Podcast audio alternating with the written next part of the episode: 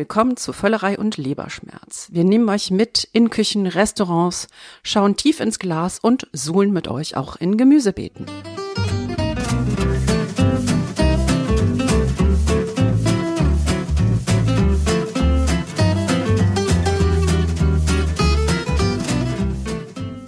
Jetzt kommt die Werbung. In den vergangenen Wochen haben wir euch Blinkist vorgestellt. Blinkist ist eine App, mit der man mehr als 3000 Sachbücher in je nur 15 Minuten lesen oder anhören kann. Da ist alles dabei. Es gibt Ratgeber, es gibt zeitlose Klassiker und es gibt auch Bestseller.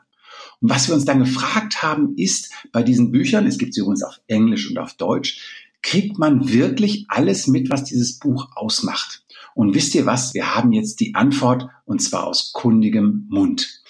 Tom Standage, den habe ich euch vorgestellt bei unserer ersten Blinkist-Einblendung. Ein Autor, den ich sehr, sehr mag. Er ist Online-Chef des Economist und er hat ein Buch geschrieben über Getränke, die die Welt bewegt haben.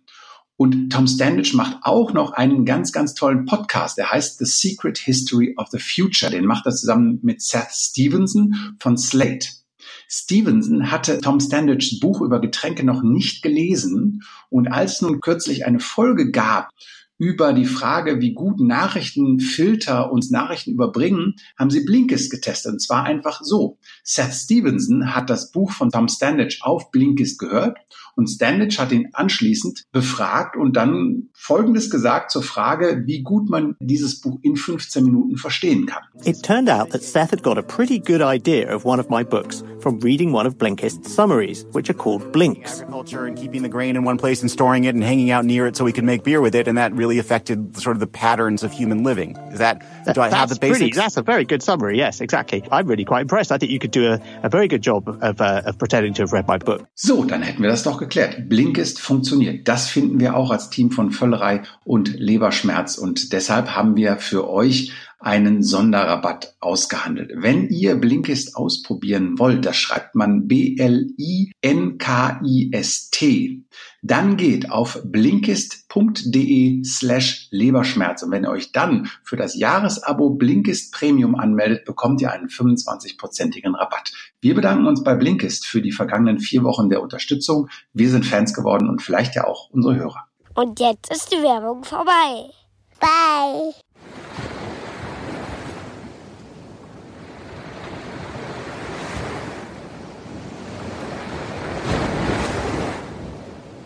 Schön hier. Carmen, könntest du mir noch einen äh, Sex on the Beach reichen? Natürlich, mein Lieber. Mit Eis oder ohne. Ach ja, schön hier in Düsseldorf-Derendorf. Ja, willkommen zu Völlerei und Leberschmerz. Eurem Sommerpodcast. Am Mikrofon sind heute Lee Green, Carmen Hillebrand und Thomas Knüver und heute haben wir eine besondere Ausgabe für euch, denn wir alle drei waren im Urlaub. Wahnsinn. Wir alle drei haben keine Kinder und waren in den Schulferien im Urlaub, sehe ich das richtig? Mhm. Ja, ich habe doch einen Mann, der Lehrer ist. Ich kann nicht anders. Du bist die Einzige, die eine Ausrede hat. Nee, ich habe eine Cousine, die Lehrerin ist. Und wir hatten ein Familientreffen mit 25 Leuten oben in Wisconsin am See. Deshalb musste ich in USA-Ferienzeit in den USA sein. Und du hast uns was mitgebracht, was wir später hören werden? Ich habe euch zum Essen eine Selektion von Käsen mitgebracht. Man sagt ja immer so schön, also wenn man so Käse aus Amerika denkt, denkt ihr wahrscheinlich an Schablettenkäse. Ja. Nein, ich denke sofort an Wisconsin, weil da spielen die Green Bay Packers und dieses Footballteam, dessen Fans heißen die Cheeseheads, weil sie große Käsedreiecke auf den Köpfen tragen. Genau, und es gibt ein tolles Foto von mir mit Cheesehead, das setzen wir dann auch mal in die Show Notes. Muss ich ja nicht tragen, um dir nein, zu nein, nein, verkosten, nein, oder? Ich habe einfach mal so ein bisschen was mitgebracht. Das ist Käse aus Vermont. Aus Vermont und nicht aus Vermont, oder? Ja, Käse Frankreich. Und Cheddar aus Vermont ein Kuhmilchkäse aus Wisconsin, der mit Espresso eingerieben ist. Den gibt's aber auch in Deutschland. Das ist eine Marke, die auch in Deutschland tatsächlich verkauft wird, wie manchmal bei der Metro. Und dann ist das ein anderer äh, Käse aus Wisconsin, das ist der Sweet Cardona, ein Schafsmilchkäse, ein junger Schafsmilchkäse mit Vanille. Und dann äh, sind das hier die klassischen Cheese Curds. Man kann nicht in Wisconsin gewesen sein, ohne Cheese Curds gegessen zu haben. Die sind jetzt natürlich nicht mehr ganz so frisch. Wenn die ganz, ganz frisch sind, dann quieken die, wenn man die isst. Und eigentlich isst man die nicht, weil die so geil schmecken, sondern weil die so witzig quieksen, wenn man sie isst. Und die sind jetzt hier in Bloody Mary eingepackt. Willkommen in Amerika, ey. Was ist Cheese Curd? Das ist sozusagen das Nebenprodukt, wenn man Cheddar macht. Wikipedia sagt, es sind Käsebruchstücke, bevor der Käse geformt wird und gereift wird. Das ist also sozusagen allerfrischester Cheddar. Quietscht tatsächlich noch ein bisschen. Also wenn er frisch ist, wenn er konsistent, dann geht das so quiek, quiek, quiek. Aber das soll jetzt Bloody Mary sein? Da ist jetzt Bloody Mary Essenz reingerieben Das sozusagen. merkt man nicht wirklich. Nein. Da ist doch ganz klar Chili und Tomate und Sellerie drum. Naja, der gut, Wodka? aber das ist ja nun. Ich Nee, weiß, der Wodka soll da ja, ja nicht dann- drin sein, das kannst du ja nicht, das ist ja Bloody Mary Mix dann. Warum ne? könntest du eigentlich keinen Alkohol in Käse reinbringen? Affirmieren kann man das. Klar, die werden mit Champagner berieben. Liebe Hörer, wir reden jetzt hier nicht von einem eingeriebenen Käse, sondern wir reden jetzt hier von einem Käse, der wirklich ganz frisch in äh, eine Tomatenpaste mit Geschmack gewischt wird. Da würde ja der Alkohol gar nicht verdunsten. Aber bevor die Leute glauben, wir würden jetzt hier nur über Käse reden, du hast uns auch noch ein Interview mitgebracht, das wir später hören werden. Genau, und zwar war ich bei der Preservation Distillery in Bardstown, the Bourbon Capital of the World. Hast du schön auswendig gelernt. Ja, toller Marketing-Slogan. In den USA ist ja vieles. Ich war auch in mindestens vier Bars, die irgendwie world famous sind. Und ich mir dachte so, na dann. Ich mag dieses amerikanische Understatement. Ja, Ja, das ist ist sympathisch. Ich war ja auch im angelsächsischen Raum unterwegs. Bevor sie dann eigentlich in England zuklappen, war ich in äh, Cornwall unterwegs und äh, dann auch noch in Essen in Bray. Und da werden wir gleich auch noch ein bisschen was drüber sprechen. Und eigentlich wollen wir anfangen mit Carmen, ne? Ja, ich warte die ganze Zeit. Also ich war auf Kreta. Also das war mein Hausstrand, 30 Meter entfernt, in Westkreta, in Ravducha. Kennt keine Sau, ist aber auch wirklich winzig. Fünf Kirchen gab es da. Es gibt übrigens im Gegensatz zu Australien, wo es One Pub Town heißt, gibt es wahrscheinlich sowas wie One Church Town. Da hatte aber überhaupt keine Taverne oder so oben im Dorf, unten schon, wo wir waren. In der Nähe von Rania, wenn man so will. Das heißt, ihr musstet den ganzen Tag am Strand sitzen, auf eurer Terrasse und da alleine trinken. Ja, ganz schrecklich, Schrecklich. war das, das und den Sonnenuntergang sehen. Was ich euch mitgebracht habe, wenn man aus dem Flieger steigt, rascheln mal hier ein bisschen, dann ähm, kommt direkt, Oregano. Algen. Mm. riecht mal, Oh, es riecht ganz stark. getrockneter wilder Majoran. Das ist so eine Kreuzung aus äh, Majoran und Oregano. Und das ersetzt Pfeffer in der kretischen Küche. Hm. Wenn ihr diesen typischen griechischen Salat kennt, da wird kein Pfeffer reingemacht. Ihr kennt das mit äh, Feta und, und Tomaten. Ganz klassisch. Was man sonst noch hat, ist. So, Foto äh, gibt es übrigens dann in den Show Notes. Ich habe auch gerade noch eins geschossen. Riech mal hier ran. Toll, dass sich der Geruch noch so hält, weil du bist ja jetzt schon ein paar Tage wieder da. Ja, ich bin zwei Wochen wieder da. Das ist äh, wilder Thymian. Ich habe was ausgegraben. Zwei Pflanzen. Mal gucken, ob sie bei uns im Garten eingehen. Nicht eingehen, sondern andersrum. Du bist ja optimistisch. Carmen. Nicht eingehen. Na, du mal von Kreta nach Lohausen. Da würdest du auch eingehen. Wahrscheinlich. Das ist sehr wahrscheinlich, ja. Also das schöne Lohausen für alle Nicht-Düsseldorfer ist direkt am Flughafen unser 600 Quadratmeter Garten. Ich finde es ähm, auch toll, dass du immer, aber auch wirklich immer die Größe dieses Schrebergartens einbringst. Weil der ist riesig, also zwei. Ja, das hat schon ein bisschen was, ich sag mal so, das ist ja ungefähr so wie mein Auto, mein Swimmingpool, mein. Sie ist schon stolz drauf, auch wenn sie immer behauptet, sie findet das irgendwie alles doof mit dem Schrebergarten, weil der wäre so spießig. Sie findet den schon ganz cool. naja. und schiebt dann immer auf ihren Mann. Genau. Ja, natürlich. Aber äh, gut, so riecht Kreta wunderbar. Das äh, sieht- Moment, noch riecht eine, gut. eine Ergänzung. Also du kommst aus dem Flieger und denkst, boah, riecht das würzig. Und du kannst es nicht richtig beschreiben. Das ist so eine Mischung aus allem, was ihr gerade gerochen habt. Plus der Geruch von 30 bis 35 Millionen Olivenbäumen. Und wie ist mit Schafsscheiße? Nee, gar nicht. Ziegen. Ziegen Na. Ziegenscheiße. Wir werden auch ein Ziegenvideo euch gerne. Es ist der neue Cut-Content, ist Ziegen-Content. Habe ich auch gemacht, also Fotos davon oder beziehungsweise auch Videos. Mein Gott, jetzt läuft mir hier die Nase.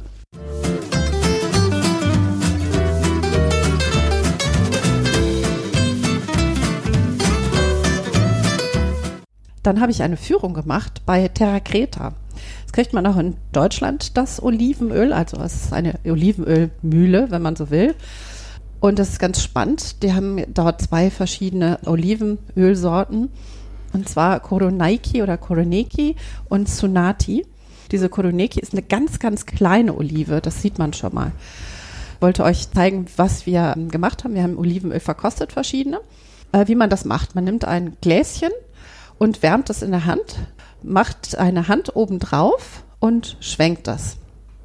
Das ist übrigens das extra Virgin Oil.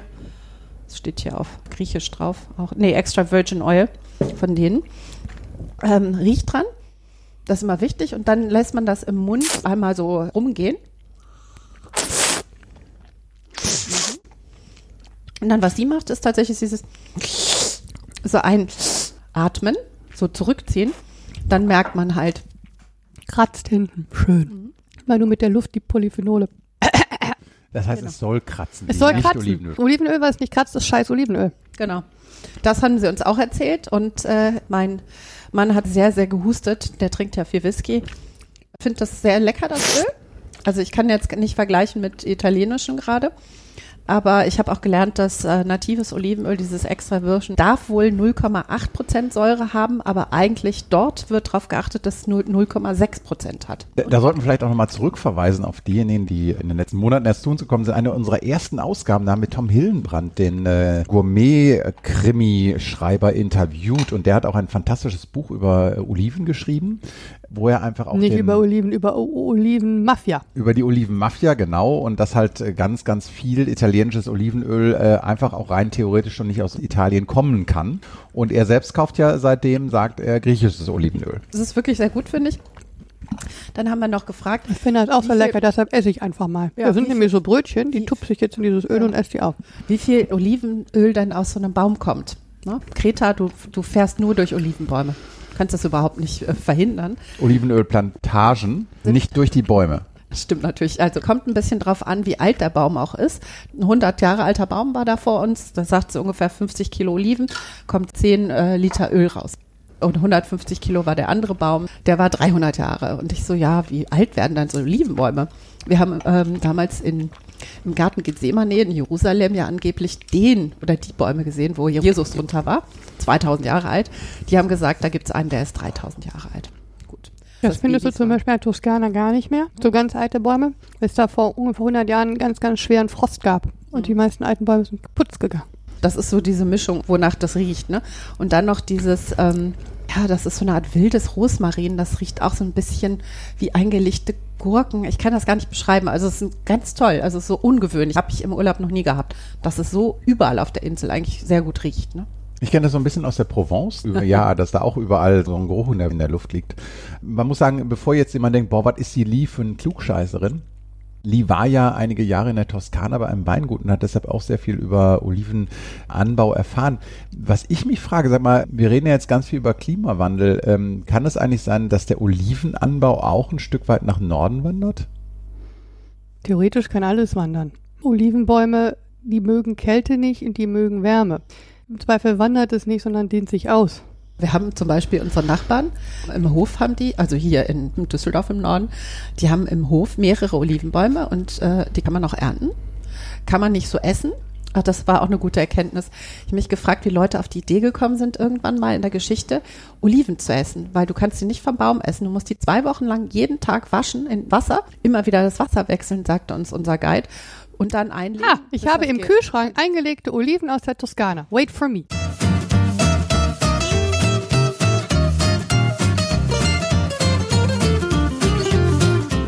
Das sind tatsächlich jetzt Öloliven, weil eigentlich sind ja Öloliven andere Oliven als Essoliven, weil die weniger Fleisch haben und höheren Ölcontent. Und letztes Jahr waren wir zum Olivenpflücken in der Toskana mit Freunden. Und äh, dann habe ich so eine Handvoll Oliven mitgenommen und äh, als Essoliven hier Danke, ich aufgearbeitet. verzichte, weil, ähm, was ich noch gar nicht erwähnt habe, ich mag eigentlich gar keine Oliven. Ach komm, eine. Ein No Thank You Bite hier. Die habe ich jetzt aber nicht dauernd gewaschen, wie du gesagt hast, sondern die habe ich halt einfach nur in Salzlake eingelegt. Und durch das Salz werden halt die Bitterstoffe rausgezogen. Ne? wenn die verarbeitet sind, alles okay. Insgesamt ist es für mich so ein bisschen so ein Rätsel, wieso man die so geil finden kann. Können die das ganze Glas hier dauernd essen? Ah, die sind sehr lecker. Möchtest du noch? Guck mal, das war nämlich kein Food Waste. Ne? Das, das hang so an den Bäumen rum. Angeblich war das schon alles abgeerntet. Und ich habe gesagt, aber das sind doch noch Oliven. Und dann hat der Vater von meinem Bekannten gesagt, das lohnt sich nicht mehr, die zu pflücken. Und dann bin ich da eine halbe Stunde durch die Bäume gekrebst. Die sind auch schwarz, die Oliven hier. Oder braun, wie mir mal richtig sagte. Wir haben keine schwarzen Oliven, wir haben nur braune. Äh, Habe ich in einem Supermarkt gehört auf Kreta. Farbstoffe, wenn du schwarze Oliven hast hier in Deutschland im Supermarkt. Teilweise schon, aber tatsächlich wird jede Olive schwarz. Und äh, extra Virgin oder Virgin Oil wird für den ganz, ganz jungen, frischen Oliven gemacht. Und zwar im Oktober fangen die auf Kreta an mit der Ernte. Und je schwarzer die wird, desto weicher wird das Olivenöl, aber es wird halt auch ähm, schlechtere Qualität. Genau, du kriegst natürlich auch dann mehr, mehr Masse aus deinem Öl. Ähm, mit Kreta verbinde ich dann ja auch so dieses Bild, da kauft man sich schönen frischen Fisch und haut den auf den Grill. Äh, habt ihr sowas auch gemacht? Gibt es da noch guten Fisch oder ist das Nee. im Grunde Leider eine Aufgabe habe ich nicht gemacht. So oft ist das passiert, dass ich gedacht habe, ich hätte noch Zeit. Ist die Taverne, die unten direkt am Wasser war, neben unserem Apartment, was wir hatten, haben die tatsächlich äh, Oktopusse als Pulpos an Wäscheleinen gehabt. Sah toll aus. Und ich habe auch einen gegessen hinterher, aber der war mir ein bisschen zu zäh, muss ich sagen. Ich selber mache das mit sous und dann haue ich in die Pfanne. Und die schlagen den ja ganz viel. Ne? Also das siehst du schon. Ne? Ist auch bestimmt ein bisschen für die Touristen halt, halt auch. Ne? Aber Fische, das ist eigentlich alles über Fisch da. So Rezina. Nee, Rezina ist nicht typisch kretisch. Das ist Festland. Dort gibt's eigene, auch Tortone ähm, Weintrauben. Es wird dort eigentlich nicht geharzt. Es gibt großartige griechische Weine. Ja, also Aber du sensationelle, tolle. den Rezina auf der, auf der Pro Wein auch. Genau, wir waren eingeladen von den äh, großartigen Machern des Magazins Schluck, den tollsten Weinmagazin Deutschlands, das ihr alle abonnieren solltet. Die haben ein Rezina-Tasting auf der Pro-Wein gemacht und wir waren da. Danke für die Einladung, aber ähm, er hat bei mir ungefähr den Status von Oliven. Weißt du, ich glaube, wenn du so einen Rezina trinken würdest im Urlaub Ja, klar. mit dem passenden Urlaub- Essen dazu, ist das ja nochmal ganz anders, als wenn du den auf so einer Messe mit Getöse rechts und links, nachdem du gerade Champagner, Riesling und das getestet hast, auf einmal so Rezina irgendwie vor dir steht. Da bin ich, bin ich mir ehrlich gesagt nicht so sicher, weil es ist schon ein sehr eigener Geschmack und äh, das richtige Essen dazu ist eine Süßspeise. Also ich musste das auch nicht, wie viel hatten wir? Fünf oder sechs Weine? Das war schon sehr geballt, aber ich fand es spannend, dass der, also das war halt nicht dieser typische Landwein, den man so kennt von dem Haus Griechen, sondern der hatte schon so Mentholaromen. Also ich glaube schon mit kräftigem Essen hätte das geklappt, aber ich war auch nicht so hurraschreiend. Hm. Gut, du hast keinen Fisch bekommen. Das unterscheidet deinen Urlaub von meinem, weil ich habe jede Menge Fisch bekommen.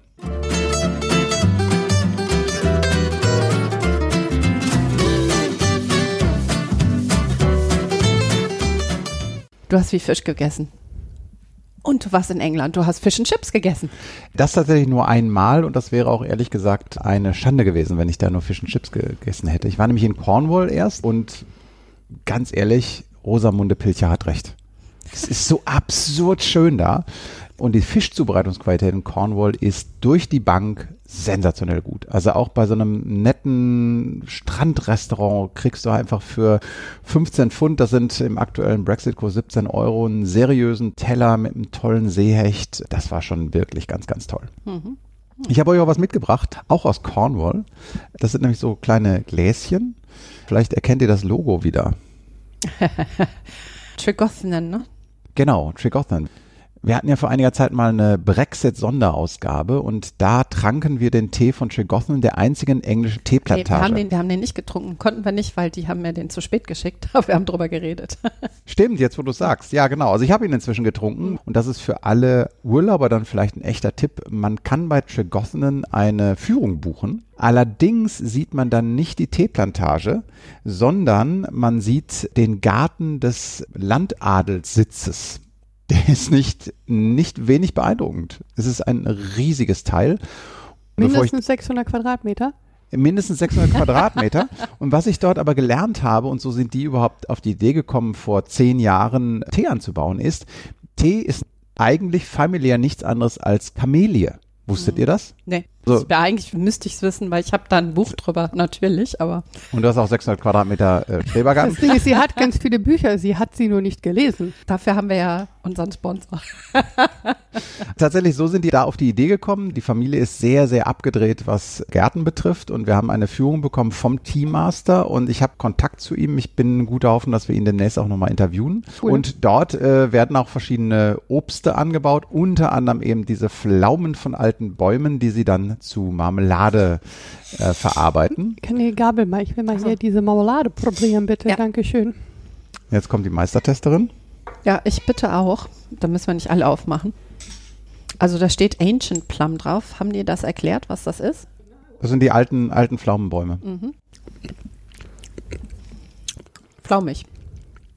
Lecker. Das wird dann da auch zum Ende der Führung äh, gereicht. Äh, Natürlich zu Scones und Clotted Cream hatten wir damals bei der Brexit-Ausgabe auch. Richtig ausgesprochen diesmal. Scones. Hm. Genau, und tatsächlich ist es so, dass Scones und Clotted Cream sind tatsächlich ganz klar verortet mit Cornwall. Tatsächlich aber haben auch gar nicht so viel davon gegessen, weil wir so viel Fisch gegessen haben. Also nach Cornwall solltet ihr fahren. Man muss nicht Rosamund Pilcher lesen. Ich habe die Muschelsammler gelesen, da war ich jung und brauchte das. Ich glaube auch, das muss man nicht haben. Ich habe einen großartigen Krimi gelesen. Das hat jetzt gar nichts mit Völlerei und Leberschmerz zu tun, aber Inspector Jury Krimis von Martha Grimes sind ganz, Ja. ganz wundervoll. Das war jetzt der Literaturtipp zum Tage. Aber eigentlich wollen wir ja über das Essen reden. Genau. Und Ja. wir sind dann noch weitergefahren. Wohin denn? Nach Bray. Das liegt wo? Wenn man freundlich ist, sagt man in der Nähe von Windsor Castle. Wenn man ehrlich ist, in der Nähe von Heathrow. Man merkt das auch an der Einflugschneise. Es ist ein Örtchen mit 9000 Einwohnern und sieben Michelin-Sternen. Und äh, wenn man das hochrechnen würde, dann hätte Düsseldorf bei der gleichen Sternendichte pro Einwohner 482 Sterne. Faktisch haben wir sechs, wenn wir gerade richtig gezählt Äh, haben. wie kommt das? Das liegt vor allem an zwei Dingen. Zum einen gibt es da sehr lange ein klassisches französisches Restaurant. Das finde ich jetzt weniger interessant, weil ich möchte nicht in England französisch essen. Zum anderen ist es das Reich von Heston Blumenthal.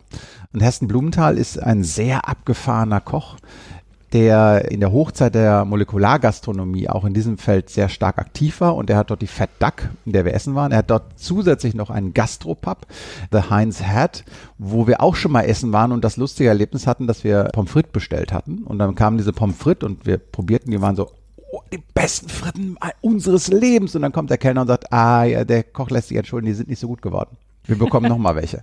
Also das ist schon sehr spannend und Na, ich habe ähm, natürlich auch zwei Kochbücher von Hessen Blumenthal. Ich wollte gerade sagen, du bist begeistert. Das heißt, die kochen nicht nach ihren Kochbüchern. Da stimmen nämlich die Mengenangaben nicht. Und da war, glaube ich, ein Fehler drin. Es war auf Englisch, ne? Das war nicht übersetzt, genau.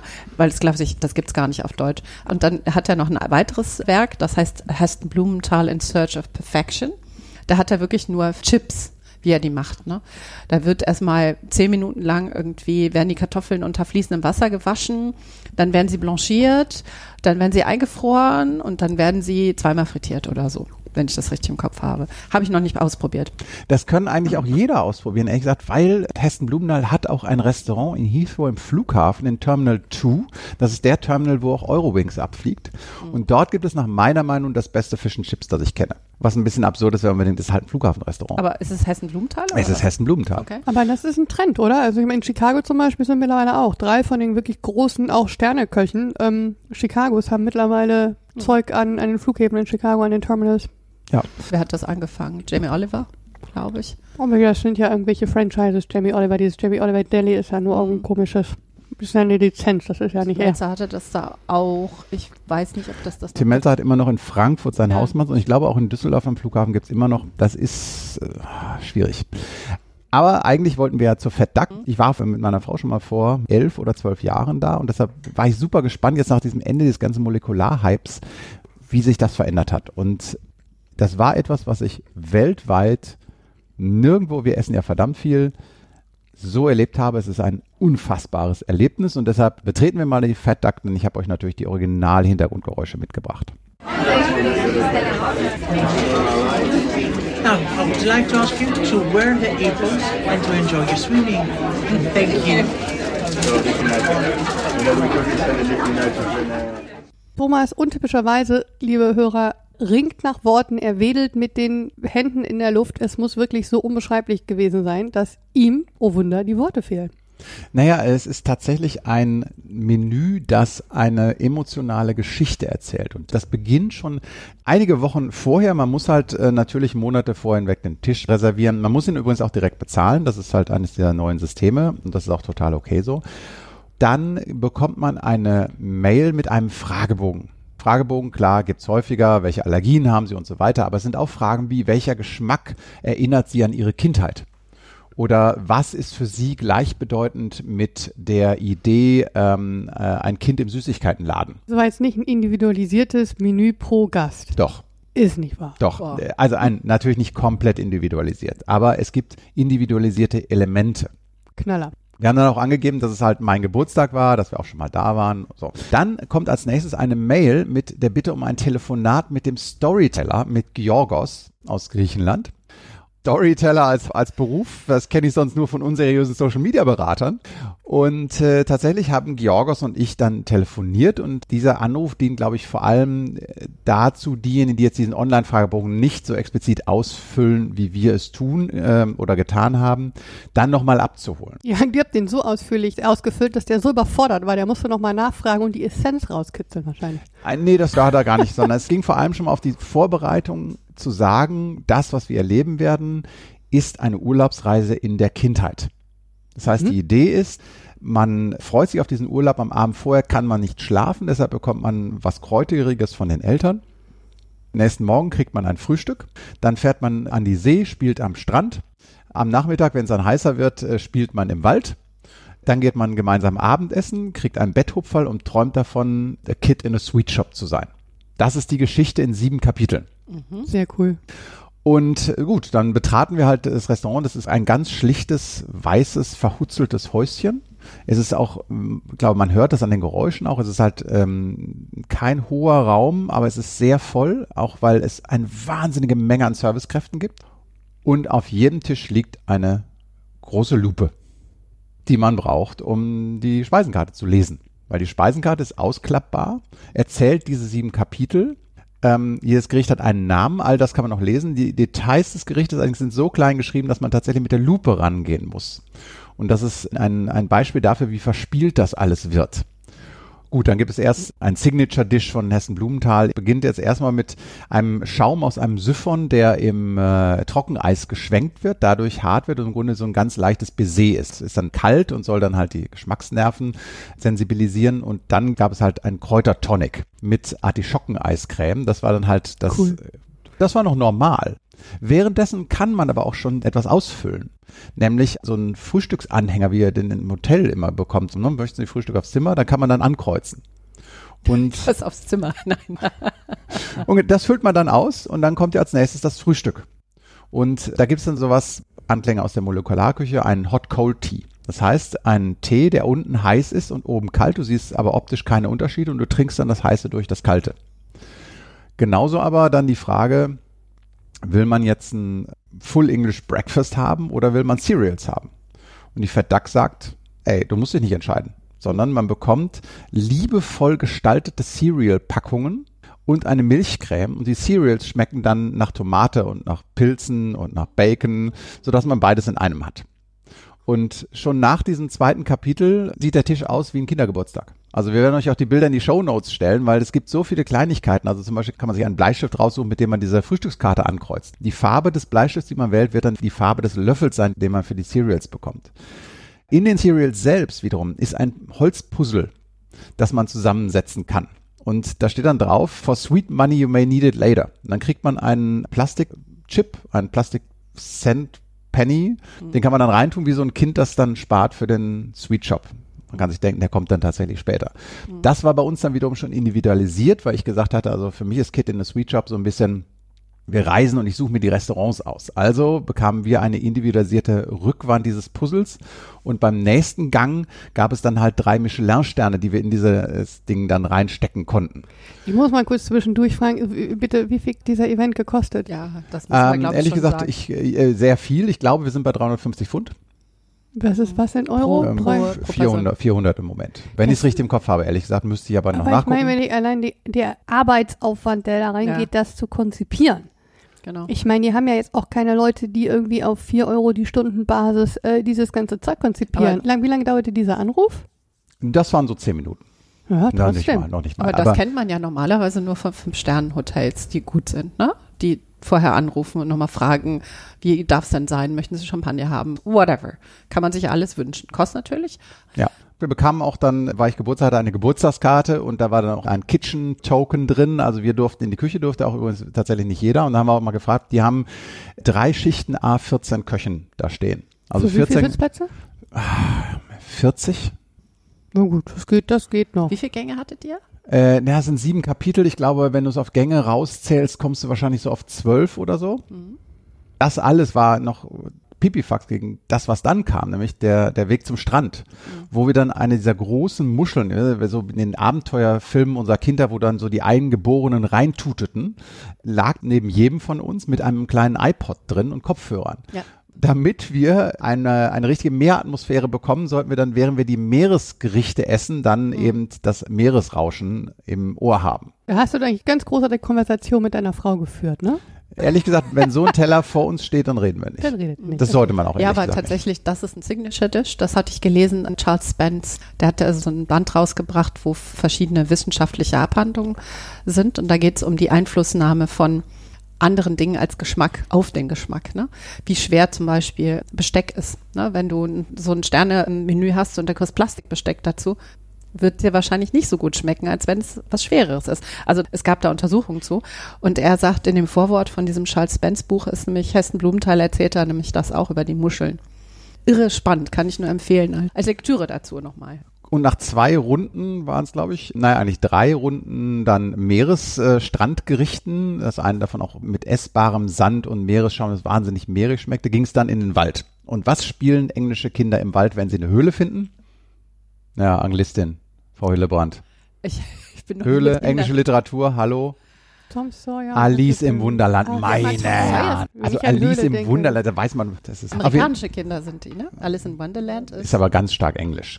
Ah, Anyway, also auf jeden Fall kommt dann so eine, eine, ein eine Art. Sphäre, also so eine Art Glasvase mit einer Miniaturwaldlandschaft äh, und einer Höhle, die dann noch mit Trockeneis unten so ein bisschen nebelig gemacht wird.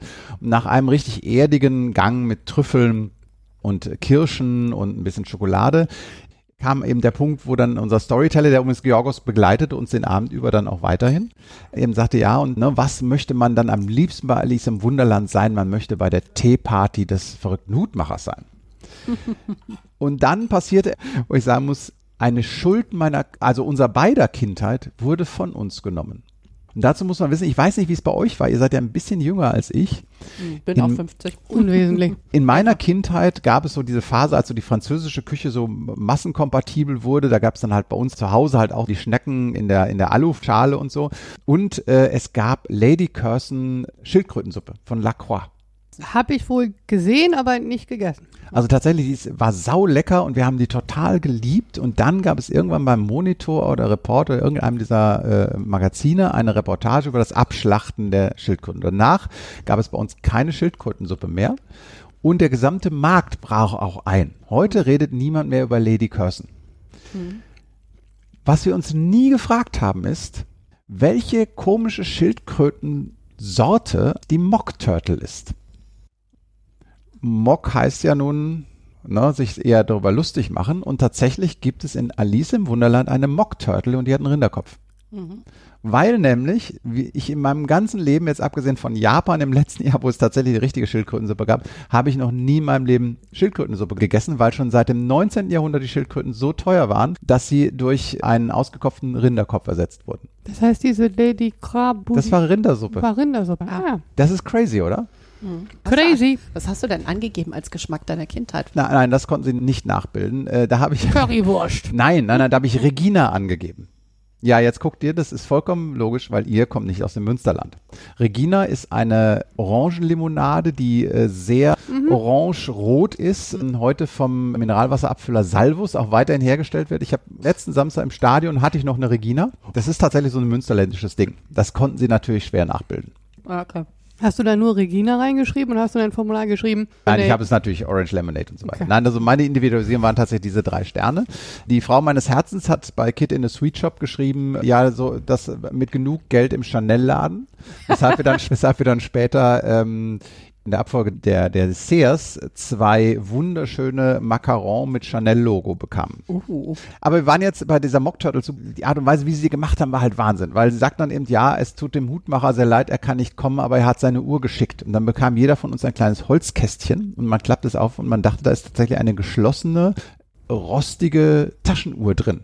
Und dann hob man die raus und senkte sie hinab in eine Glaskanne, also im Grunde eine Teekanne, eine komplett durchsichtige Teekanne mit heißem Wasser. Und dann löste sich diese Taschenuhr auf und wurde zum Mock Turtle Soup. Das war großes Kino. Ja. Und das goss man dann wiederum in die Schale da drunter, die dann so ein bisschen das Feuer darstellen sollen. Das waren die Einlagen der Suppe. Kann man doch für 400 Euro alles nicht produzieren. Das ist doch irgendwie Irrsinn. Ja, äh, deshalb hat die der FedDAC ja auch crazy. im vergangenen Jahr, äh, ich glaube, 700.000 Pfund Miese gemacht. Mhm. Die ist ein äh, Marketinginstrument für Hessen Blumenthal, um dann in TV-Shows zu sein, zu verkaufen. Koch, Kochbücher Ja, zu hat auch, verkaufen. der hat auch, äh, ich meine auch Kochsendungen oder so. Aber man merkt wirklich auch in den Kochbüchern, wenn er so Trockeneis macht er gerne und eben diese Search of Perfection, ne? dieses so lange forschen, bis er das Geilste hat, so ungefähr. Wegen ihm habe ich mir einen Schnellkochtopf gekauft. Das erste, was er in diesem ähm, Hessen Blumenthal at Home schreibt, ist, ja, ihr braucht einen Schnellkochtopf. Nein, ihr seid nicht in den 70ern gelandet. Kam, liest den ersten Satz vom Buch, klappt zu, geht einkaufen. genau. Also ich muss sagen, Hessen Blumenthal at Home ist ein ganz tolles Kochbuch, kann ich empfehlen. Die Rotkohl-Gazpacho mit dem Rotkohl. Senfeis. Nur Disclaimer, die Rezeptur für das Senfeis, das sind ungefähr zwei Liter Eis, die da rauskommen. Aber trotzdem einfach nur Rotkohl entsaften ist es eigentlich und eine selbstgemachte Mayonnaise da drunter rühren. Also ich habe es vorher selber immer ohne das Senfeis gemacht, weil mir es zu aufwendig war.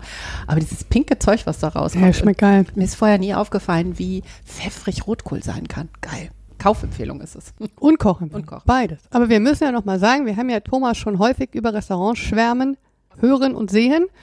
Wenn ihr Thomas sehen könntet, der sitzt hier und strahlt von einem Ohr bis zum anderen, die Augen blinken. So haben wir Thomas noch nicht gesehen. Genau, weil es ging dann ja auch noch mal ein Stück weiter. Dann kam das Abendessen, man bekam also eine tatsächlich, glaube ich, Kunstlederkarte, wie so in gut bürgerlichen Restaurant, wo man dann noch mal ein dreigängiges Menü im Menü hatte. Das war dann fast das traditionellste, abgesehen davon, dass es mit einem Whisky-Tasting endete, wo man eine gerahmte Karte bekam von Schottland plus Irland, glaube ich, und dann so ein Stück Tennessee noch so reingeschwenkt und darauf waren dann kleine Flaschen und diese Flaschen waren halt nicht Weingummis, sondern Whiskygummis, die dann natürlich dann hochkonzentriert mit den jeweiligen Whisky und du wirst wahnsinnig geworden kamen, weil es gab dann halt Isla und es gab äh, Speyside ähm, und dann gab Hast es halt du nicht der Kam mitgebracht? Nee, sorry. Ach, so. Und dann ging es halt in Richtung der richtigen Desserts und dann endet das halt mit diesem Gute Nacht Gruß auf dem Kissen, wie im Hotel. Dieses Kissen war tatsächlich belegt mit einem Baiser ähm, aus Milchcreme, aber es schwebte weil es war eine Apparatur, wo unten ein Magnet war, der sich drehte und in dem Kissen war unten ein anderer Magnet, die stießen sich ab. Das heißt, wir zeigen es euch dann auch äh, in den Show Notes. Das Kissen drehte sich und schwebte. Ja, es war völlig absurd. Um das noch zu steigern, ihr erinnert euch ja an das Puzzle mit der Münze drin, dem Sweet Money, weil dann wird ein Puppenhaus herangerollt. Das sie extra haben bauen lassen, das gibt's also Für nur für die Gast. Verdack. Nein, nein, nicht für jeden Gast, sondern das haben sie nur einmal fürs Restaurant. Und da ist unten auch so eine, so eine Mechanik, die so ein bisschen so Cyberpunk-Anmutung hat. Und das wird aufgeklappt und im Dachgiebel ist einmal ein Kaufmannsladen, einmal das Jugendzimmer von Hessen Blumenthal und dann ganz viele Schubladen. Und dann darf man sein Sweet Money in einen Schlitz an der Seite reinwerfen und dann fangen diese Schubladen sich an zu öffnen und zu schließen. Und eine bleibt dann offen und die nimmt der Kellner und da sind dann vier Süßigkeiten aus der englischen Geschichte, natürlich interpretiert von der Duck drin und die bekommt man dann halt in so eine schöne rosa-weiß gestreifte Tüte wie im Sweet Shop und darf die dann mit nach Hause nehmen. Oh. Das ist ein, ein Erlebnis, das absolut herausragend ist. Und ich war fast kurz davor, jetzt nochmal wieder zu versuchen zu buchen, weil in der Vorweihnachtszeit wird es ein Menü rund um den Weihnachtsbaum geben. Und ich glaube, das wird dann nochmal übersteigerter werden. Also du hättest jetzt auch nach Bray hieß das, ne? Also wenn Thomas in den nächsten Folgen nicht da ist, dann äh, wird er nach Bray gezogen sein, glaube ich.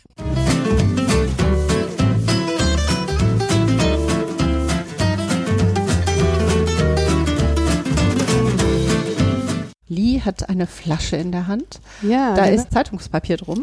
so aus alter Tradition. ja, weil kommt ja aus den USA, ne? Da darf man ja nicht Ja, in der genau. Öffentlichkeit trinken. Das ist aber nicht braun. Das Lee, kurze Info, das ist hier in Düsseldorf, Derendorf nicht so. Ja, ich dachte einfach so. mal, Es kommt so eine bernsteinfarbene Flüssigkeit raus oder so. Aber gut, das Glas ist auch rötlich, das ist jetzt ein bisschen schwierig. ja, ich bin gerade schon von Carmen gescholten worden, dass ich keine perfekten Spirit-Tasting-Gläser hier habe. Was soll ich machen? Viele Weingläser in vielen Was du machen Formen sollst, welche kaufen. So viel trinke ich aber doch gar nicht an. Aber ich bin doch manchmal hier. Ja, Aber deine Katzen vielleicht. Also äh, für die Hörer ein gutes Glas für Spirits, zumindest Whisky oder dergleichen, ist so eine Art, also eigentlich ist es ein Sherryglas. Es gibt auch Nosing-Gläser, ist ein bisschen größer. Aber ich habe jetzt extra eins genommen, was oben weit ist und Ja. unten eng, dass Zu man das unten halt festhalten sein. kann. Ja, Oh aber das Gott. passt schon. So, und ich würde sagen, es riecht dann doch nach Whisky. Ja. Aber nach sehr milden. Das könnte auch ein Whisky-Likör sein. Whisky-Likör. Sherry. Riecht nach Sherry. Süßlich. Oh, rund ist aber auch was anderes.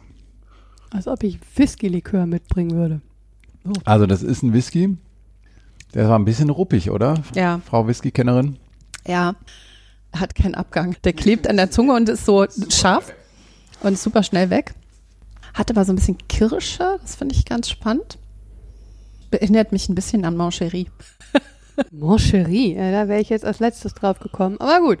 Sehr Kleiner süß. Also auch die Schokoladennoten oder Karamell. Deswegen meine Das ich, ist, ne? ähm, das ist so was ja, ja. Schokoladiges. Und dieses Mancherie, ja, da ist ja Kirschbrand drin. Aber das kommt ihm schon nah. So viel Alkohol, Kein- dass auch der Geschmack relativ schnell weggefackelt Das wird. hat 59 Prozent. Da müsste Ja. man eigentlich jetzt ein bisschen Wasser, also Ähm. richtiges Wasser reintun. Wir haben hier nur irgendwie so äh, Pfefferminztee. Also an sich muss man bei sowas zusätzlich noch ein ganz bisschen Wasser reintun. Manchmal öffnet sich dann eine Spirituose und kriegt ganz andere Aromen. Dann müssen wir gleich noch mal ein bisschen Wasser Ja. holen. Zeig doch mal die Flasche. Die Flasche, ja. Und zwar habe ich die euch mitgebracht. Wie gesagt, ich habe so einen kleinen Roadtrip gemacht, war in Nashville, war in Wisconsin, war irgendwie war ziemlich viel unterwegs.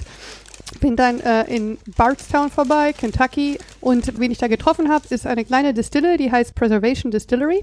Und die ist ähm, von daher wirklich ganz großartig, weil die sich gegründet haben, relativ jung, vor vier Jahren. Das heißt, was wir jetzt hier trinken, ist halt auch noch nicht von denen weil sie halt seit 50 Jahren im Alkoholbusiness sind, also als äh, Vertriebler und als Distributoren für Liquor-Marken und irgendwie gesagt haben, Mensch, die Essenz des Bourbons geht verloren, da ist irgendwie nichts mehr. Und haben dann jetzt diese kleine Distille da aufgemacht und gehen zurück zu, wie es früher war. Was sie aber auch haben, ist in diesem Konzept, was sie da sich da entwickelt hatten, ein paar Marken wie diese Very Old St. Nick, die ich euch jetzt mitgebracht habe. Das ist ein Rye Whisky, in dem Fall Cast Strength, das heißt unverdünnt. Ähm, Deswegen müssen wir gleich ein bisschen genau, Wasser zu. zu 59 Prozent. Das sind Whiskys, wo sie halt selektiv Barrels kaufen, Barrels agen. Die machen, sie sind im Prinzip wie ein Affineur für Whisky. Ja. Affineur macht jeder. Nein, also ich meine, wie so ein Käseaffineur, der Käse kauft, so in den Keller hängt und dann, ne, das ist jetzt nicht ihr eigenes Destillat, sondern sie lagern es nur und Ach so. beschließen aber, wann sie es abfüllen, ob sie es abfüllen, mit was sie es verschneiden, etc. pp. Das ist Teil ihres äh, Markenkonzepts, was sie da hatten für ihre Vertriebsstruktur, für ihre Vertriebsgesellschaft. Und äh, jetzt haben sie halt angefangen, selber zu destillieren. Aber ich wollte euch irgendwas mitbringen aus Bardstown und haben ist Netterweise haben eigenes, uns ne? das geschenkt. du, Genau. Nein, das ist ähm, eine Marke, die sie entwickelt haben für kleine Okay. Produzenten. Also ich hätte nicht gedacht, dass es Rye Whisky ist, äh, Roggen. Das Einzige ist wahrscheinlich diese Kantigkeit. Ich äh, habe schon mal Rye Whisky getrunken. Also zur Erklärung, Whisky wird normalerweise, also wir reden nicht über Bourbon, komme ich gleich drauf. Genau, Whisky wird Whisky. aus Gerste gemacht. In der Regel. Bei Bourbon ist das anders. Bourbon darf nur Bourbon genannt werden, wenn es 51 Prozent Mindestens 51, Ja, genau, 51 bis 85. Genau. Und Bourbon hat relativ viele, viele Regeln. Also Bourbon ist der einzige Heritage Spirit, wenn wir das immer so nennen sollen, aus den USA. Also es gibt in den ganzen USA keine andere Spirituose, die halt wirklich zu einem Ort gehört, wo du so sagst, so klar, Mhm. in der Region, die steht für die und die Spirituose. Da gibt es in den ganzen USA nur Bourbon. Und Bourbon ist auch äh, tatsächlich sehr, sehr stark reguliert, was du da darfst, was du nicht darfst. Was mich persönlich extrem erstaunt hat, weil ich so mit meinem Hintergrund aus dem Wein halt schon Visionen hatte, wenn ich mir so einen riesigen Laden angucke wie Jim Beam, ne, wo der Millionen Flaschen macht, wo ich mir irgendwie nicht vorstellen kann, dass die alle tatsächlich in Holz lagern und vor meinem inneren Auge sehe ich dann irgend nee, dürfen sie nicht. Wer Bourbon macht, das hat mich halt total erstaunt, weil ich halt auch gedacht habe, das kann nicht sein. Nach Regulatorien von Bourbon musst du in einem Fass lagern. Das Fass darf maximal 200 Liter sein, also so ein kleines Das muss Barrik. frisch sein, ein frisches Fass. Es muss erst erste amerikanische Eiche sein, Mhm. aber du darfst keine Shortcuts. Du darfst diese Woodchips, wie das bei Wein halt gemacht wird, ne, wenn es Mhm. nach Holz schmecken soll, äh, wird dann halt mal so ein Teebeutel mit Woodchips in Wein gehalten. Das ist bei Bourbon tatsächlich nicht möglich. Fand ich auch echt erstaunlich, also, ne, weil man denkt immer so Massenproduktion, da muss es Shortcuts geben. Gibt es da tatsächlich nicht. Da Ja. sind sie auch extrem streng und das muss ich auch sagen, der äh, gute Scott, der uns da rumgeführt hat, der uns netterweise auch das Interview gegeben hat, was ihr gleich hört, es gibt unterschiedliche Wege, die zum Ziel führen, aber es gibt Regeln, die bricht hier keiner, egal wie groß die Distillen sind. Ja, und es gibt natürlich auch noch Kentucky nochmal speziell Bourbon. Ne? Es gibt ja noch andere Bourbons woanders in den USA, aber die haben eben diese Regeln, ne? lokal halt auch. Das gibt's aber im europäischen Recht beziehungsweise auch im schottischen. Auch. Ne? Whisky muss drei Jahre lang in einem gebrauchten Holzfass gelagert sein. Und da danken wir den Amerikanern, dass sie halt frische Holzfässer nehmen. Weil Die schicken dann wen die schicken die nämlich rüber. Genau. Und die werden dann da aufgearbeitet. Kings Wood Management, hat der da irgendwas drüber erzählt, dein Gesprächspartner Scott, äh, ob sie einen Finish hinterher nochmal machen? Kann man machen, machen die wenigsten aber, sondern bei denen geht das Wood Management tatsächlich eher darum zu sagen, was für Wood habe ich. Also es ist halt Chartwood, das heißt, das Wood wird sozusagen geräuchert, ne? Mhm. Und dann gibt es Sehr halt versch- ausgebrannt ist. Genau, da sozusagen. gibt es halt verschiedene Stufen, wie stark das ausgebrannt ist. Ja, so, Toasted, ja. Genau, drei verschiedene Stufen. Du kannst auch das machen, die, das fand ich total absurd spannend, total cool. Das nennt sich Seasoned Wood. Also wenn er da gleich äh, von Seasoned Wood auch gleich im Interview spricht, die tun die Fässer dann zwei Jahre auseinandernehmen und die Holzplanken zwei Jahre rauslegen Hm. aufs Feld und dann schneit das da drauf und dann kommt die Sonne und dann kommt der Dreck und dann schneit's wieder und dann kommt die Sonne und durch diese zwei Jahre altert das Holz halt und, und verändert sich etc. pp. Und dann hast du natürlich einen ganz anderen Geschmack, als wenn du frische Eiche nimmst, was andere Distillen machen. Ne? Also die nehmen halt, sagen, wir machen nur dieses Seasoned Wood, wir dann mehr das Finish, Komplexität ne? Bekommen. Nein, da wird's drin gelagert. Direkt? Ja. Wirklich? Das dürfen die? Genau. Das sind die kleinen Feinheiten, Mhm. wo halt dann da gespielt wird. Aber ich fand das total absurd. Hab, leider konnte ich nicht sehen, ähm, so ein Mhm. Feld von irgendwie Holz, was irgendwie gerade gelagert wird. Aber die machen halt sehr, sehr viel Sachen the old way. Ja? Das werde ich euch auch gleich nochmal erzählen. Und was ich noch erwähnen wollte, weil ich weiß, das ist kaum wichtig, die sind halt, die verwenden keine Pot Stills. Mhm. Also normalerweise ist nicht vorgeschrieben. Beim Scotch ist es ja vorgeschrieben, dass du eine äh, Pot-Distille hast, ne, dass du so in Batch by Batch, äh, Menge bei Menge distillierst, in Moment, geschlossenem... was ist eine Pot-Distille? Ja, das versuche ich gerade zu erklären. aber es kann ja Garm vielleicht gleich erklären. Aber es geht darum, dass du nicht kontinuierlich distillierst, sondern immer, wie sagt man, Batch für Batch, äh, Charge für Charge im Prinzip Genau. durchdistillierst. Also der Unterschied, das sieht man direkt, so ein, so ein Potstill, also es heißt im Deutschen auch tatsächlich so, ist äh, so diese ähm, Kupferdestillierblasen. Und äh, das Kontinuierliche, das sind so Columns, so Säulen und da sind so Bullaugen drin und da sind so Scheiben drin. Und dann kannst du mit einem Durchgang kannst du achtmal destillieren, ne? Wodka oder Gin oder was auch immer. Also das ist so klassisch, wie Industrieschnaps hergestellt wird. Übrigens teilweise auch Rye schon in Rye Whisky in, ähm, in Schottland. Das wird dann hinterher zum Blenden benutzt. Aber klassisch wird tatsächlich mit dieser Destillierblase gemacht, wo du dann immer wieder das rumschicken musst. Genau. Ne? Und klassisch in, in Schottland äh, zweimal destilliert, in Irland dreimal. Es gibt zwei Ausnahmen derzeit in Schottland, aber grundsätzlich ist das ein Unterschied. Genau, und das Weil, ist aber, diese Pot Still ist halt im Bourbon nicht vorgeschrieben, als Unterschied. Und die machen das aber, weil sie halt sagen, Pot Still ist äh, halt ganz klar eine bessere Qualität, ein besseres Mundgefühl etc. pp. Und ich muss ganz ehrlich sagen, so die Bourbons, die man so in Deutschland kennt, also ich bin jetzt auch nicht der, der sich durch Bourbon Bars getrunken hat, hier in Nicht wirklich. Deutschland, nee, aber ähm, die sind schon immer sehr, sehr süß im Abgang und sehr, sehr irgendwie so eine zuckrig. War nie gar nicht. Klar, die waren süß, wenn du in frischer Eiche gereift wirst oder in Eiche gereift wirst, bist du halt süß. Natürlich Mais, ne? Beides. ne? Und du Das hast den Mais, genau. Vanillearoma durch das Aber du, Toast. es war extrem rund, es war wirklich schön zu trinken. Wir haben dann aus der Distille, was da gerade frisch rauskam, probiert. Das nennt sich White Dog, der weiße Hund. In Schottland heißt das New Make. Ja, und den hätte ich auch so trinken können. Der war jetzt nicht so nach dem Motto, oh Gott, Feuer, Wasser und du spuckst oder so. Ne? Es war wirklich eine schöne Erfahrung. Und äh, ja, Scott hat uns ganz viel erzählt, was sie so machen, warum sie es machen und warum sie eine Herde von texanischen Longhorn-Rindern haben.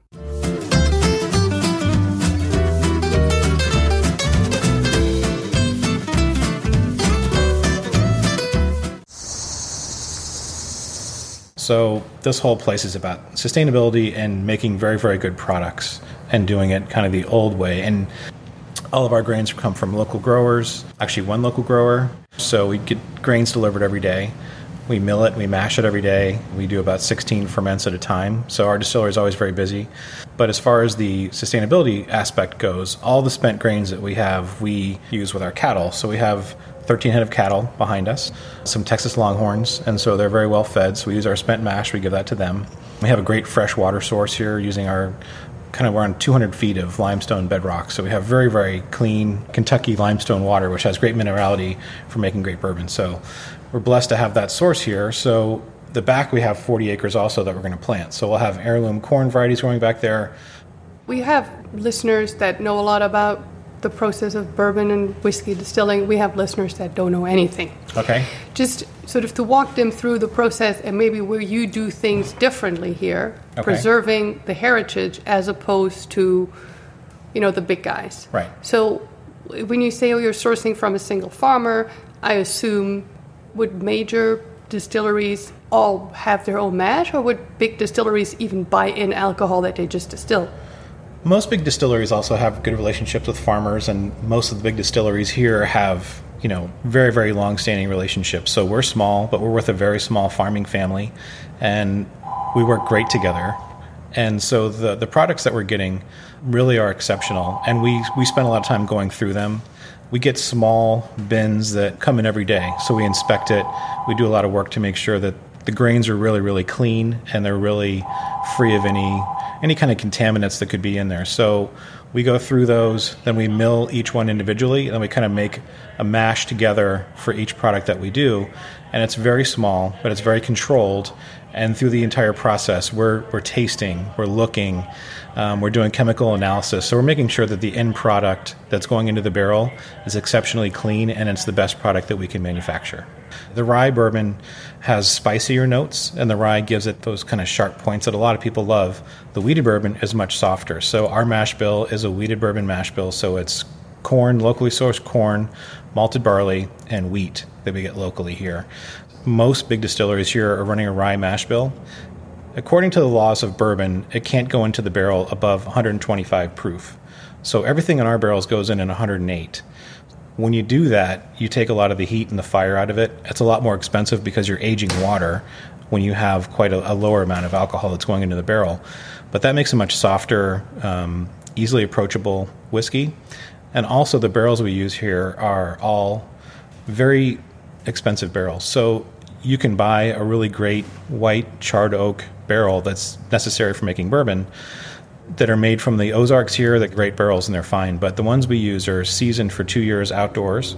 So they're air seasons for two years. Then when they're put together, we use either grooves in the barrels that keep the barrels together and really protects the liquid more. Also, we do some spiral cut barrels that gives you extra interaction with the wood. So we're using the finest ingredients in really expensive barrels that makes an exceptional product when it comes down to the aging process. We mentioned the laws of bourbon. So bourbon has to have 51% of corn in it, right? Yes, Is by it- law. by law. Can it have more than 51 or a minimum of 51? minimum of 51. So the more corn you put in there, the more sweetness you get. And bourbon's really known for having some great caramel flavors, vanilla flavors, and that's really what a lot of people enjoy about bourbon. And so those are all highlighted by the corn content in the bourbon.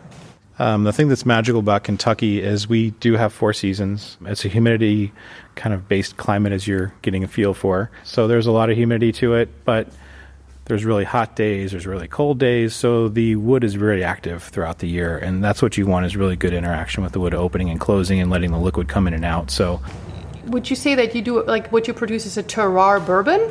Yes, and terroir is becoming a huge part of bourbon. I think that's going to be the next aspect that people really look close to when they want to pick a bourbon. And so grains are a big deal, non GMO grains. A lot of that is difficult to do with bourbon, um, especially with corn, but there are non GMO grain strains that are being used. There's heirloom grains that are being used more and more, but the terroir, and people really want to know where things come from. The more authentic your story is, the better your product will be perceived by people. It's really important to have an authentic story and not something that's made up. So when you go to a small place like ours, you, you can see what we're doing. You can touch the mash, you can touch the grains, you can look at the barrels, you can really see the process, and you can see the time and the effort that goes into it. When it's called craft, a lot of people have a different definition of craft, but for us, it's doing things in small batches, putting a lot of care and love into what we're producing, and really putting something on the market that we're very proud of, that we know that we did the best we could with. Is there such a thing as natural fermentation? The yeast does give quite a bit of flavor to the mash, and it's a key component. Everyone has a proprietary yeast strain that they use, whether it's commercial. There are some distilleries that have gone out and found a wild yeast strain that they use, and it's proprietary to them. But everybody has their yeast strains in multiple places, so you can go back and keep replicating it and keep using it batch after batch. And we have it stored in several places as well. I was just wondering in terms of vintage on Yes. bourbon. Because in wine, of course, you know, especially when you take natural fermentation, you have an actual vintage because the grapes are very different year to year. Do you have such differences in grain? We do, but it's not nearly as noticeable as what you would find in the wine business. Um, our grain is pretty constant and consistent here, but as you'll see today driving around, we had a very hot, dry summer here, and so the grain has struggled quite a bit. And there are some effects from that, but we try to control that as much as possible. And we are distilling it, so some of that flavor and some of that differentiation is not very noticeable. So we're able to really build something that's pretty consistent, but there are going to be some fluctuations. And when you go back and look from batch to batch and barrel to barrel, you do get quite a bit of different flavors on some barrels, and it's crazy. The barrel could be right next to the other barrel and taste completely different. So there's so many influences with the wood, the temperature, climate, the humidity that play a part into making bourbon. We will intermingle some of our barrels together to get the consistent flavor we're looking for. But then, similar to, to vintage wine, we will go out and we'll pick a single barrel, which is an expression of a single summer, it could be a season. They're very different and representative of different things, similar to wine. And we'll do a single barrel, and it's amazing when you even pull barrels from the same year, the same lot from the same month. There's wild differences in flavor and taste and viscosity. And Wonderful. Then let's um, go have a tour and maybe zip on some. yes, this is some some distillate here from 2017. This is some of the earlier bourbons we've done. So it's young, but when you when you nose this, you really get a feel for how this is different from a lot of other things you might have tasted. It has some nice color to it, but it does have still some work to do to really get to the, the complexity, the color we're looking for, the flavor we're looking for. But if you just give this a nose, you can really get a, a sense of the grains that are used. Hoo-ha. It's really, really smooth. And it's strong. About 110 proof. So it goes into the barrel at 108. And so the water will evaporate through the aging process. And so you'll get a little bit more intensity with the alcohol. I, I just get a really nice nose of um, the grains, the sweetness. There's a lot of flavor going on in that glass. So this is young. This is a little over two years old. But you can see the color is really coming, and that all comes from the wood flavor and the complexity. Some of the, the sharp edges, the tannin, and that, and that stuff will sort of dissipate as it goes and, and stays longer in the barrel. But the sweet notes really come after the interaction with the wood. And you'll, as a bourbon starts to age, and my, my favorite bourbons are from maybe six to eight to nine, ten years old. I think that's really where the magic happens, is really from six to eight. And you really get some amazing flavors out of it. After that, it really does start to turn, and you can you can tell the differences when you get an older bourbon, those the leathery notes, the tobacco notes, the wood notes. So it, it just depends on what you like. But to me, that that's still fresh. It's fruity. Um, it has some really nice notes of of age, and there there is some caramel, some sweetness, but not a lot. But there are some nice floral notes too. And so you know that's just something that we do as producers. We want to keep looking at that, monitoring it, tasting it, seeing how it interacts with the wood. And really, the, the most impact we get here is from the summer. So when it's really, really hot, the wood opens up more and you get a lot more interaction with the wood. Then in the wintertime, that slows down quite a bit. So we like to say the number of summers is really critical uh, when you're aging that. So if it's four years old, you want to have four full summers on it, and that really has an impact on the liquid.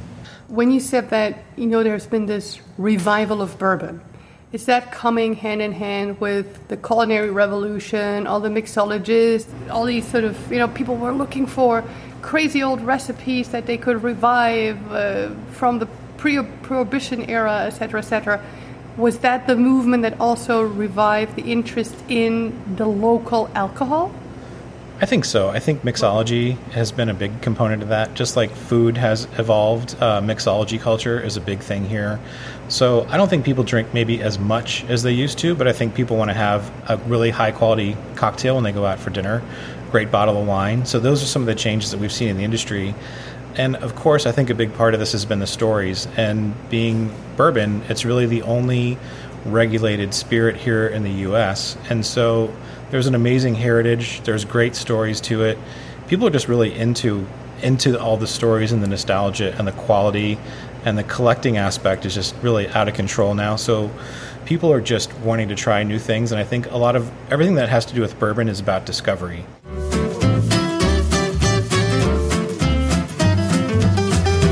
So jetzt hatte ich hier meine Whisky-Servier-Unkenntnis äh, behoben und habe äh, Wasser äh, kam hier äh, zur Mhm. Verfügung gestellt Mhm. und kam, probiert jetzt nochmal den Very Old St. Nick Cast Strength 59% Alkohol Sommerabfüllung Rye Also- Whisky. Ähm, ist nicht mehr ganz so scharf, wird weicher dadurch. Mm. Ein bisschen süßer, finde ich auch. Also er verändert sich nicht grammatisch, aber es ist schon ein Unterschied. Also für die Hörer macht das auf jeden Fall. Nicht bei 40-prozentigen Whisky, der ist von 70 Prozent runter verdünnt. Das braucht man nicht unbedingt, finde ich. Wie ist das mit Alter? Also der Whisky hier ist jetzt zum Beispiel vier Jahre alt. Wir haben da auch Sachen probiert, äh, 15 Jahre. Total irrsinniges Zeug, was unglaublich geschmeckt.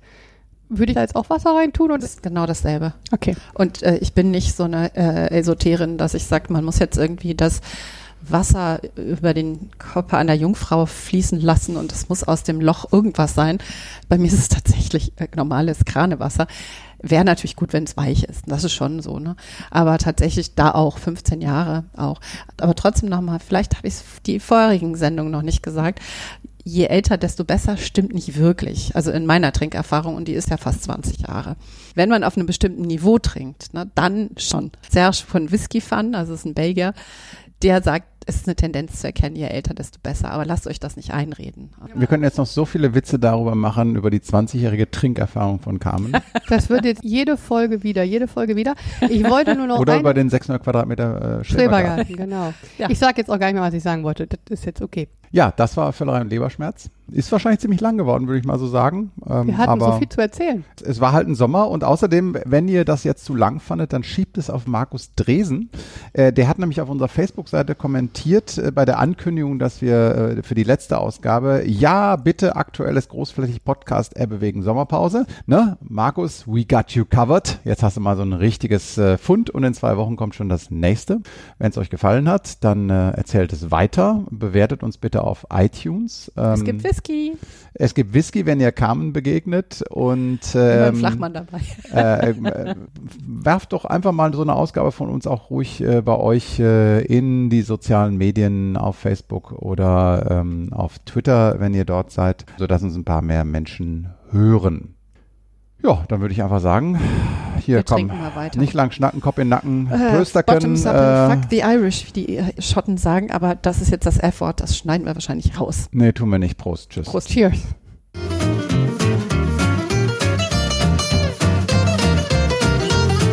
Wir sind an eurer Meinung interessiert. Schreibt uns auf Facebook, Instagram, Twitter oder auch eine E-Mail unter völlerei leberschmerz at gmail.com.